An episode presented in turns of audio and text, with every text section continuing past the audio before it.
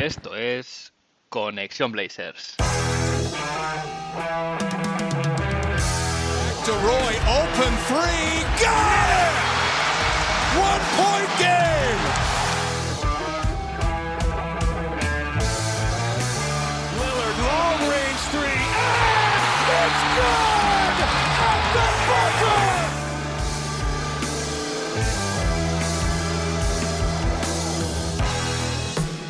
Bienvenidos al episodio 106 de Conexión Blazers. Ya sabéis, para empezar la semana bien, toca mirar a Oregón para traerte una dosis de todo lo que necesitas saber del equipo y en menos de una hora. Un rato que se te hará corto.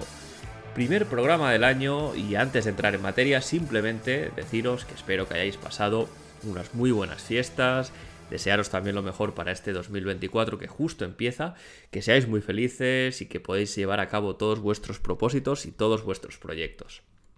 Han sido dos semanas de parón navideño para este podcast y debo decir que las cosas no han ido demasiado bien para los Portland Trail Blazers en estos días. El equipo acabó mal el año 2023 y ha empezado el 2024 aún peor. Ha sido un mes de diciembre totalmente para olvidar y de momento las cosas no mejoran en enero. En este lapso, de hecho, de diciembre hasta hoy, el equipo acumula un récord tétrico de 3 victorias 16 derrotas y sobre todo muy malas sensaciones. Si recordáis, ah, ya eh, ¿no? antes de este parón de dos semanas, llevaba unos programas eh, comentando perdón, que parecía que la búsqueda de la identidad de este equipo estaba dando sus frutos, eh, que parecía un bloque sólido como para competir cualquier partido, un bloque que no se rendía ni perdía de paliza, ¿no? Siempre, aunque hubiese más derrotas que victorias, eran derrotas competidas en un margen más o menos cercano, eh, pues 10 dígitos, 10 puntos, perdón, eh, pero que era un equipo que a su vez no tenía el talento suficiente como para ganar con mucha frecuencia, ¿no? De ahí más derrotas que victorias. Pues todo esto parece que está empezando a perderse, si no se ha perdido ya, porque el equipo parece que se ha diluido y de hecho las últimas cinco derrotas, para que os hagáis una idea, pues han sido por 24 puntos de media, incluyendo partidos muy difíciles de ver para el espectador y sobre todo para el aficionado de los Portland Trail Blazers. Esto también pues tiene su traducción evidentemente a nivel estadístico y de clasificación. Ahora mismo los Blazers están con un balance de 9 victorias y 25 derrotas en el, en el penúltimo puesto, perdón, puesto 14 de la conferencia oeste, eh, una racha de tres partidos perdidos. Eh, en esta última semana, pues ha sido una semana de cero victorias y tres derrotas. Y si nos vamos a hacer el repaso estadístico eh, a través de los números que vemos en la web de la NBA, pues ahora mismo el equipo está en el puesto 28 en cuanto a offensive rating, perdiendo un puesto respecto al último programa. Eh, en cuanto a defensa, el equipo está en el vigésimo quinto puesto eh, de la liga, es decir, pierde 5 eslabones respecto al último programa. Y en el net rating, pues eso también se ha traducido perdiendo un puesto, pasando a estar en el ranking 26 de la liga. Eh, de hecho, si acotásemos estos números únicamente al mes de diciembre, veríamos que el ataque eh, de los Portland Trail Blazers ha sido de los peores, vagón de cola, 25 de la liga, eh, mejor respecto al de toda la temporada por la irrupción de Anthony Simons, la vuelta de Anthony Simons tras su lesión, que te da ese plus. Pero vemos que la defensa en este mes de diciembre sitúa a los Blazers en el vigésimo puesto de la liga, vigésimo sexto puesto de la liga, perdón, eh, con lo cual, pues no hace más que poner de manifiesto esta tendencia a la baja del rendimiento de este equipo en el, en el apartado defensivo. Entraré un poco más de detalle en este bajón en las crónicas. También haré un breve repaso a lo que ha sido el año 2023 en clave de Portland Trail Blazers y también, eh, pues, dejaré algunos propósitos que a mi modo de ver debería tener la franquicia en este 2024 que justo empieza. Pero antes, vamos a ver, como es habitual, qué ha pasado en Rip City esta semana.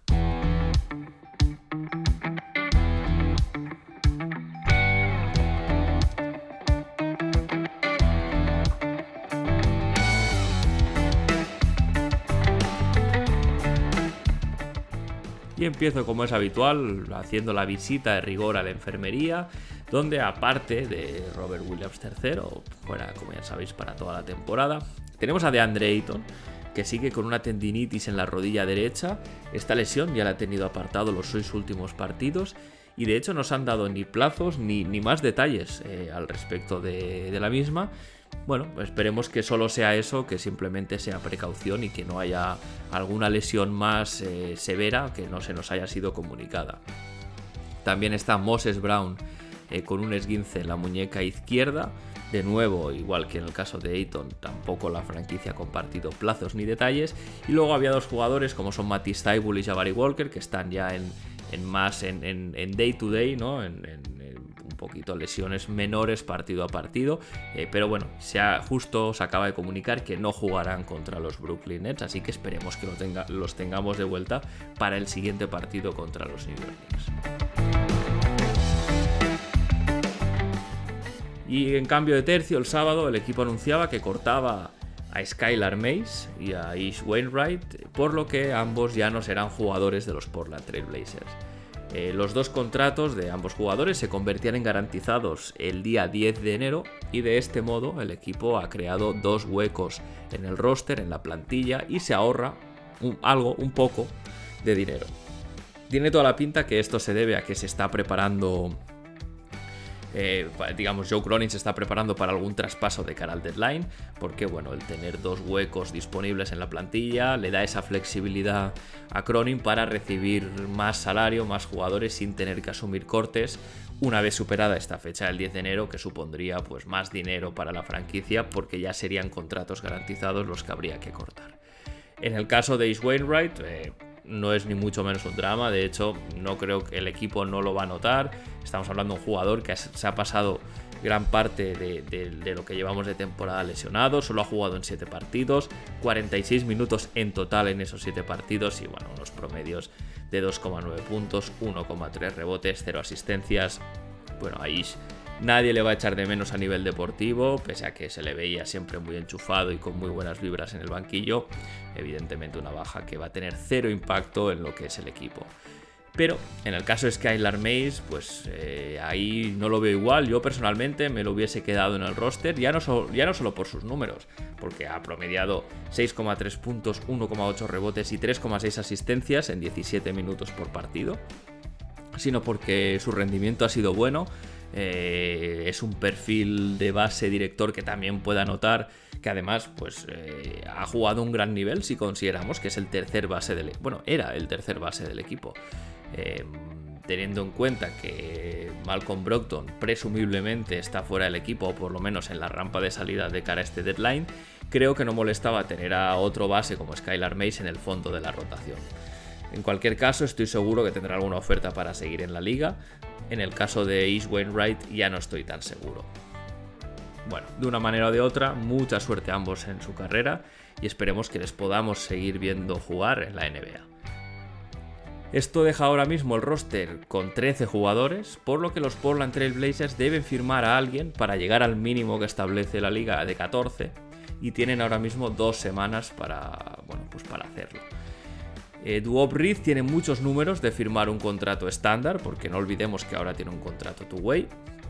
Y esto implicaría eh, tenerle disponible en la totalidad de partidos que quedan en la temporada. Simplemente una nota, eh, como para los que lo sepáis o los que no, los contratos two-way te permiten jugar un número más reducido de partidos durante el año, no te permite disputar los 82 partidos, con lo cual este movimiento sí que permitiría ya tener a Reed como el pivot suplente de DeAndre Ayton para lo que queda de temporada y además eh, al firmar un contrato estándar pues pasaría a ocupar un hueco en el roster, pasaría a ser el jugador número 14 y de este modo los Blazers no se verían hacer, no se verían obligados a firmar a nadie más eh, en este plazo de dos semanas. Eh, de consolidarse o confirmarse, mejor dicho, ese movimiento, pues quedarían disponibles en el equipo un contrato estándar, que sería el jugador número 15, y otro contrato two-way libre, que es el que tenía Duopriz en caso de que firme el contrato. Y me voy a un tema, un tema distinto, como es el del All-Star y es que salieron publicados los votos de los aficionados de cara a este, este fin de semana del partido de las estrellas y no tenemos, para sorpresa de nadie, ningún jugador en el top 10 eh, de tanto jugadores interiores como exteriores de los Portland Trail Blazers. Aquí simplemente hacer un inciso y comentar que Damian Lillard está segundo entre los bases del este, eh, lo que le garantiza prácticamente su sitio y seguramente como titular en el, en el All-Star con 955.000 y algo votos.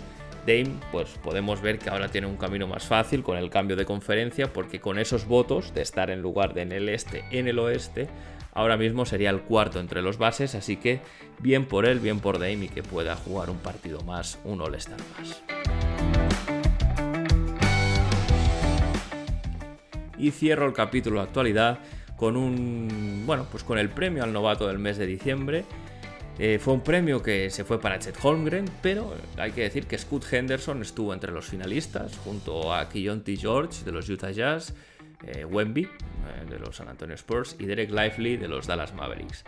El hecho de que Scott fuese finalista es una muestra más de que va adaptándose a la liga poco a poco y que su rendimiento va en ascenso. Para que os hagáis una idea, en el mes de diciembre, en los 13 partidos que jugó, Scott Henderson promedió 15 puntos, 5 asistencias, 3,1 rebotes y casi un robo por partido, con unos porcentajes bastante mejores que los de inicio de temporada, especialmente un 35,3% en triples y un 86% en tiros libres.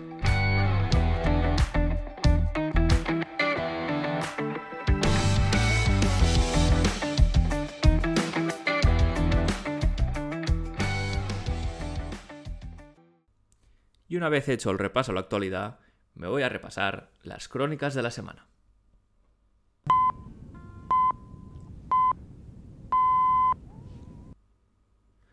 Decir que más que una crónica por partido, lo que voy a hacer va a ser un resumen de estas tres derrotas, eh, porque los partidos en sí no tuvieron mucha historia y es por ello que tampoco merece la pena entrar en demasiado detalle en cada uno de ellos particularmente, sino que prefiero traeros el feeling global de lo que ha sido esta primera semana de enero y estos primeros partidos del 2024.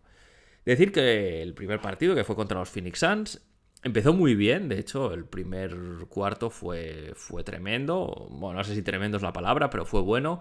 Eh, los Blazers, de hecho, cierran ese primer cuarto 9 arriba, con un, marcador de 29-20, y bueno, fueron, fueron capaces de incomodar a los Phoenix Suns con su defensa y, fue, y movieron bien el balón en ataque, de hecho, eh, anotaron 7 jugadores y se dieron 9 asistencias. A partir de ahí, la nada más absoluta. Los Suns, que además estaban sin Kevin Durant, hicieron lo que quisieron y a los Blazers se les apagaron las luces. El desastre empezó en el segundo cuarto con un parcial de 14 a 0 a favor de los Suns, sin que Chansey Billups pidiese tiempo muerto. En alguna ocasión, Chansey Billups ha dicho que a él le gusta confiar en sus jugadores en estas situaciones y a mí no me parece mal y puedo, llegarlo puedo llegar a entenderlo, pero también pienso que si tienes eh, un equipo tan joven y si no tienes un floor general en pista, pues eh, no es el mejor enfoque a la situación. Y en este caso, pues estaba Scoot como base, Shadon Sharp como dos en ese tramo, pues bueno, yo entiendo que tienes que ayudarles y cortar la sangría y no esperar que dos, que un novato y un jugador de segundo año, pues sean capaces de parar el vendaval contra un equipo con mucho más talento como son los Phoenix Suns. Em, de hecho, los Blazers llegan 8 abajo al descanso y no hubo reacción en la segunda mitad. Los Suns se dedicaron a atacar constantemente el uno contra uno hacia el aro. Si salía la ayuda, pues daban el balón fuera y, tenían un tiro abierto sin, sin, oposición, porque las rotaciones defensivas del equipo no existieron o no funcionaron bien. Y si no salía la ayuda, pues dos puntos fáciles en la pintura. Esto fue esta película se repitió uh, hasta el final, sin que Chansey Billups fuese capaz de cambiar nada, y se formalizó la derrota por 109-88. Decir que Scott Henderson fue, fue seguramente el mejor jugador del partido para los Portland Trail Blazers, acabando con 17 puntos, 6 asistencias y 3 rebotes. Después, dos partidos contra los Dallas Mavericks y dos derrotas lamentables. Especialmente lamentable la segunda de ellas, porque los Dallas Mavericks pues, estaban sin Luka Doncic, sin Derek Lively, sin Dante Exum o sin Grant Williams. Eh, pero bueno, qué decir, los dos partidos ya estaban perdidos al acabar el primer cuarto, porque se cerraba con desventajas de dobles dígitos en el marcador y con una sensación eh, de desgobierno y descontrol total de lo que pasaba en la pista. Eh, el primer partido además fue especialmente difícil de ver en este primer cuarto porque bueno, los árbitros decidieron que era el día del silbato caliente, pitaron 17 faltas solo en este primer cuarto, lo que alargaron eh, bueno, de manera muy necesaria el, periodo para disgusto del espectador. Decir que en, este back-to-back contra los Mavericks, Scott Henderson dejó una de cal y otra de arena, mal primer partido, pero en el segundo fue de nuevo el mejor y acabó con 17 puntos 10, asistencias perdón, y 3 rebotes, buenos porcentajes, especialmente destacable su 3 de 7 en triples, un 43%, solo una pérdida de balón, así que bueno, pues pasito a pasito vemos que Scud va mejorando. Y decir que esto hay aquí evidentemente un responsable como es Chansey Billups y su pésima dirección, que parece que de nuevo empieza a adoptar ese rol de manos en los, manos en los bolsillos, perdón, y no hacer gran cosa a nivel de ajustes durante los partidos. Da la sensación que ha perdido el control de, la situación, espero que no del vestuario, y que esta mejora defensiva que habíamos visto eh, en este primer tramo de la temporada, pues ahora mismo se ha esfumado. Es la segunda temporada en que el equipo parece que empieza bien en defensa, dentro de sus posibilidades, evidentemente, pero esto se cae según pasan los partidos. Eh, podríamos, para hacer un símil un poco sencillo, pues algo así como una bebida con gas que, bueno, pues una vez se abre el tapón, pierde burbujas rápido y pierde esa efervescencia al principio. Si Chance Billups ya tenía pocos defensores, pues con estos últimos partidos se lo está muy, poniendo muy difícil a los que piden más paciencia con él. Y si ya quedó claro que no es capaz de hacer competir a un equipo con talento, pues cada vez hay más dudas de que él sea el entrenador adecuado para una reconstrucción. El equipo al final sigue sin tener una identidad definida, es incapaz de sacar eh, lo mejor del grupo y si no fuese por la explosión de, de Tumani Cámara como jugador de rol de élite, eh, pues realmente esta temporada de momento habría pocas cosas que celebrar. También un, punto negativo en la gestión de Shayton Sharp, que le hemos visto jugar minutadas al inicio de la temporada, eh, después lesionarse y ahora está con una restricción de minutos mientras sale de esa lesión en fin, para mí una prueba más de, este descontrol que, comentaba antes. Veremos qué hace la front office con el año y medio de contrato que le queda a Chance Billups, pero tiene, bueno, pues si tenemos en cuenta que Jody Allen está cañona y que no le gusta pagar dinero si se lo puede ahorrar, todo apunta a que por desgracia queda Chance Billups para rato.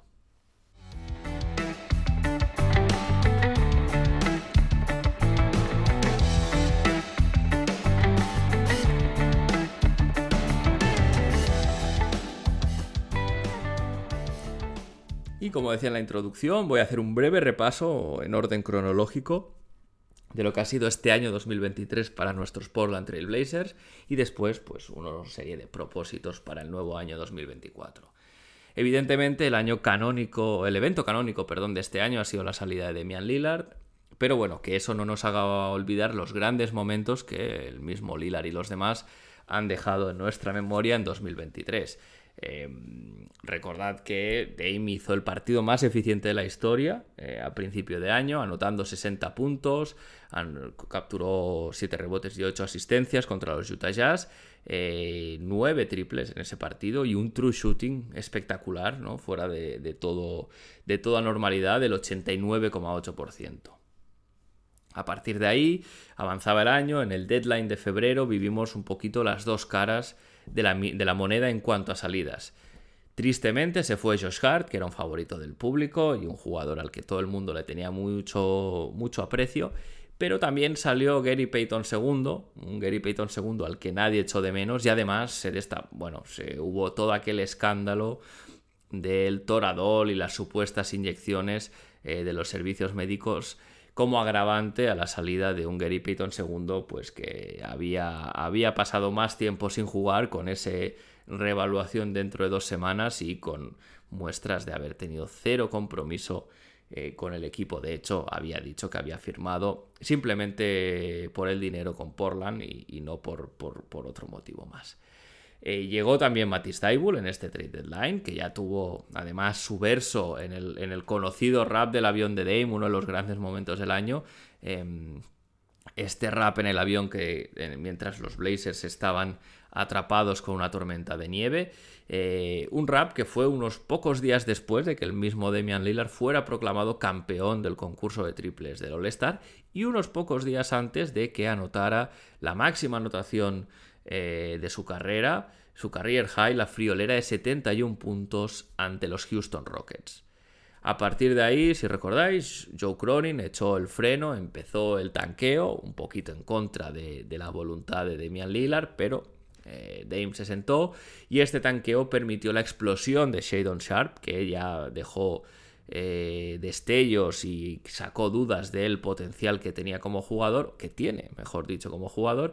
Y bueno, pues en estos últimos 10 partidos donde Shadon Sharp fue el alfa del equipo, eh, promedió 23,7 puntos, 6,1 rebotes, 4,1 asistencias y un robo en ese, en ese tramo final de la temporada. Acabados los partidos, acaba la temporada, los Portland Trail Blazers acudían al draft, representados por la leyenda Brandon Roy. Y bueno, pues la suerte quiso que el pick número 3 fuese a parar a Oregón en este sorteo de la lotería. Y bueno, pues eh, muchos rumores de traspaso después. Se usaron no solo el pick 3, sino el resto que tenían los Trailblazers, pick 23 y también uno de segunda ronda, para draftear a Scott Henderson, a Chris Murray, a Ryan Rupert. Esto, en cierto modo, fue lo que finalizó la etapa de Dame eh, en Portland, porque viendo que no había traspasos y que se usaban los picks para draftear, eh, Lillard pidió públicamente su traspaso a los Miami Heat. Em, también recordad que en este lapso de tiempo, en verano, se anunció la creación del, equipo afiliado de los Blazers en la G League, el Rip City Remix. Em, una, una, gran noticia porque Portland era de los únicos dos equipos que no tenía este equipo de la Liga de Desarrollo, que siempre va muy bien para tener jugadores jóvenes eh, que puedan em, crecer con, con un nivel de baloncesto medianamente competitivo y teniendo minutos de juego. Y bueno, vivimos un verano, eh, yo diría que muy cansino, esa sería la palabra que usaría, eh, con los rumores de esa supuesta oferta a la baja de los Miami Heat por Demian Lillard. Tras muchas semanas eh, donde solo sonaba Miami Heat, pero muchas semanas en el fondo de mucho ruido y pocas nueces, el traspaso se acabó haciendo, pero con dos socios sorpresa, los Milwaukee Bucks y los Phoenix Suns. Dame, Yusuf Nurkic, Nasir Little y Keon Johnson salían, se iban de Portland y llegaban de Andre Ayton, Tumani Cámara, Malcolm Brogdon y Robert Williams III. Recordarse también el Media Day, donde se presentan los jugadores, eh, donde digamos es como la apuesta inicial del equipo de cara al nuevo año. Pues ahí fue cuando de Andre Ayton acuñó su ya célebre apodo de Dominator. Eh, qué ironía, porque Nunca, nunca lo hemos acabado de ver en la pista y sobre todo pues teniendo en cuenta que el mote se lo ponía él mismo pues no deja de ser curioso. Tras un inicio de temporada un poco titubeante, los Trailblazers llegaron a ser un equipo top 10 en defensa, a pesar incluso de la plaga de lesiones que había en el backcourt. Eh, recordad que por momentos llegaron a estar lesionados eh, Scott Henderson, Anthony Simons y Malcolm Brogdon, solo en la posición de, base, ¿no? Pero para eso, pese a eso, perdón, el equipo pues eh, tenía, tenía este juego rocoso, por así decirlo, con esa defensa top 10. Pero bueno, eh, fue desinflándose, ha ido desinflándose según acababa el año.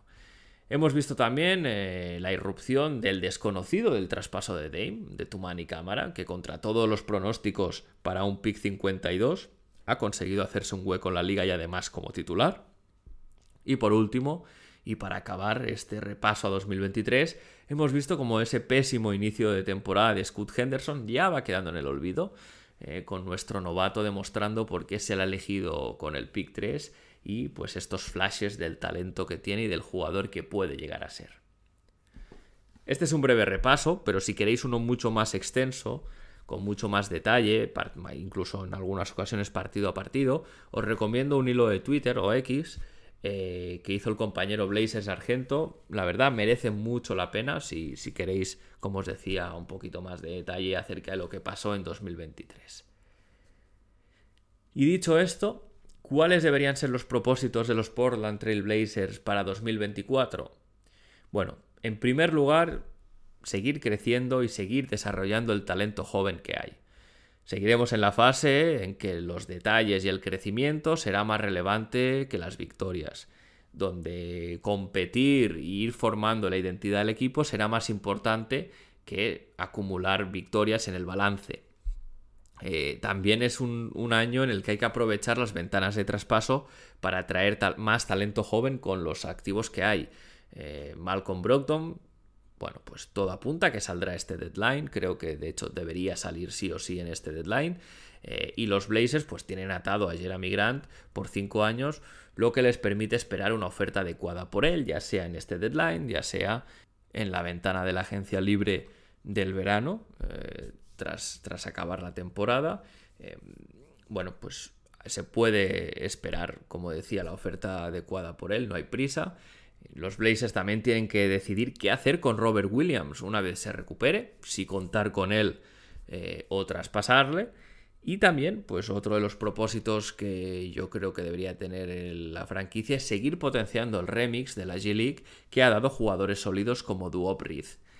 Y por último, empezar ya a tomar una decisión acerca de Chance Billups. Eh, ¿Es el entrenador que se quiere en un futuro o simplemente es un entrenador de desarrollo en transición?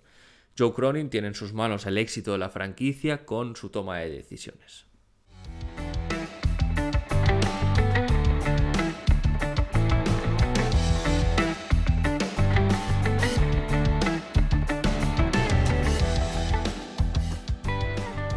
Y antes de cerrar, vamos a ver qué espera el equipo en esta semana de cinco partidos. Enfrentamientos duros que pondrán a prueba la paciencia del aficionado. Decir que este episodio excepcionalmente se está grabando en domingo, por lo que el partido contra los Nets de esta noche, pues ya habrá ocurrido cuando escuchéis el programa, ya sabréis, ya sabremos el, resultado em, y ya habrá sucedido. Eh, pero bueno, en cualquier caso, este hoy domingo, día 7, partido contra los Nets, unos Nets que tienen un balance de 16 victorias y 20 derrotas, van novenos en la conferencia oeste y llevan una racha de 3 y 7 en los últimos 10. Eh, los Nets son un, equipos que, un equipo que están faltos de una primera espada, porque Mikael Bridges no lo es, no están teniendo un gran año, pero bueno, al final tienen más talento y son mejor equipo que los Portland Trail Blazers. Eh, están en el ranking 23 en cuanto a ataque, en, en, vagón de cola en cuanto a defensive rating, puesto 27. Aún así serán el rival más asequible de los 5 que esperan a, a los Blazers esta semana y veremos el reencuentro eh, con Trendon Watford, esta vez como rival y con la camiseta de los Nets. El martes 10 partido contra los Knicks y es que los Blazers no se mueven de la Gran Manzana para visitar a, este equipo de Nueva York que está de dulce tras el traspaso por un OJ Anunobi que seguramente será la sombra de Anthony Simons durante el partido. Los Knicks tienen un balance de 21 victorias, 15 derrotas están cuartos en la conferencia oeste, llevan una racha de cuatro victorias seguidas. Séptimo mejor ataque de la liga, vigésimos en defensa, sin duda será un rival muy difícil para los nuestros. Y si los Knicks eran complicados, pues qué decir del próximo rival, los Thunder. El jueves día 11 visita a la cancha de los, de Oklahoma, que ahora mismo están con un balance de 23 victorias, 11 derrotas, segundos de la conferencia oeste, 7 eh, victorias de los últimos 10 partidos y la sensación de ser uno de los mejores equipos de la liga. Eh, Tumani, otra vez el amigo Tumani Cámara se las verá con otro candidato al MVP, como en este caso es Shea Gilius Alexander, y también veremos qué respuesta tiene el equipo para el tamaño y la movilidad de Chet Holmgren. Eh, los Thunder al final, ese, gran récord y ese gran año que están teniendo también se traslada en la estadística. Al final son el cuarto mejor ataque de la liga, la undécima mejor defensa. Y bueno, decir que cabe esperar que Scott Henderson esté ultra motivado por este duelo directo contra Chet Holmgren y lo que significa en esta carrera por el rookie del año.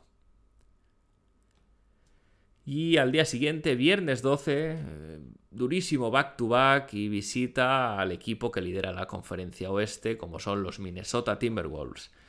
Los de Minnesota tienen un balance de 25 victorias y 9 derrotas y son uno de los equipos con más tamaño de la liga, con esa alineación Conley, Edwards, McDaniels, Carl Anthony Towns y Rudy Gobert. lo que pues les hace ser la segunda mejor defensa de la liga. Son está en el puesto 18 en cuanto a ataque, pero sí que es verdad que el dúo Anthony Edwards, Carl Anthony Towns pondrá en apuros a la maltrecha defensa de nuestros Portland Trail Blazers. Y para cerrar la semana, el próximo domingo, el día 14, visita de los Phoenix Suns al Moda Center en lo que es el primer partido del año en casa para los Blazers. Em, y, y, será además el cuarto y último duelo de la temporada contra los Phoenix Suns, eh, ahora mismo con un balance provisional de 2 a 1 para los de Arizona. Esperemos que este equipo contra los Suns sea mejor que el que hemos visto esta semana pasada, porque, bueno, pues eh, no dejó muy buenas sensaciones de competir del equipo. Y con esto cierro el episodio por hoy. Si tienes algo que decir sobre el podcast, si tenéis alguna propuesta, comentario, algún tema que queráis que trate, no dudéis en contactar. Lo podéis hacer a través de los comentarios en iVoox, lo podéis hacer a través de correo electrónico, la dirección del podcast connectionblazers.gmail.com, lo podéis hacer también a través del Discord de Back to Back, o lo podéis hacer a través de Twitter o X en arroba connectionblazers. Si habéis llegado hasta aquí, gracias por estar ahí una semana más. Si os gusta el podcast, recordad, recomendadlo a vuestros amigos y a vuestras amigas. Yo sin más me despido, seguimos conectados, hasta la semana que viene.